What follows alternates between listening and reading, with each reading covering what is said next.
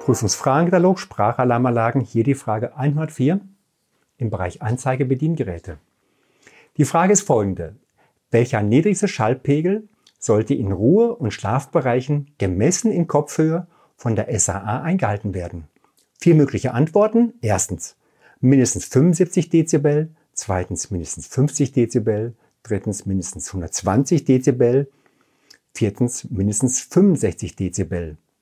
Nicht von 65, ihr wisst schon, in die Irre führen lassen. Die richtige Antwort ist eins. Im Schlafen braucht man ein bisschen mehr. Mindestens 75 Dezibel. Vielen Dank.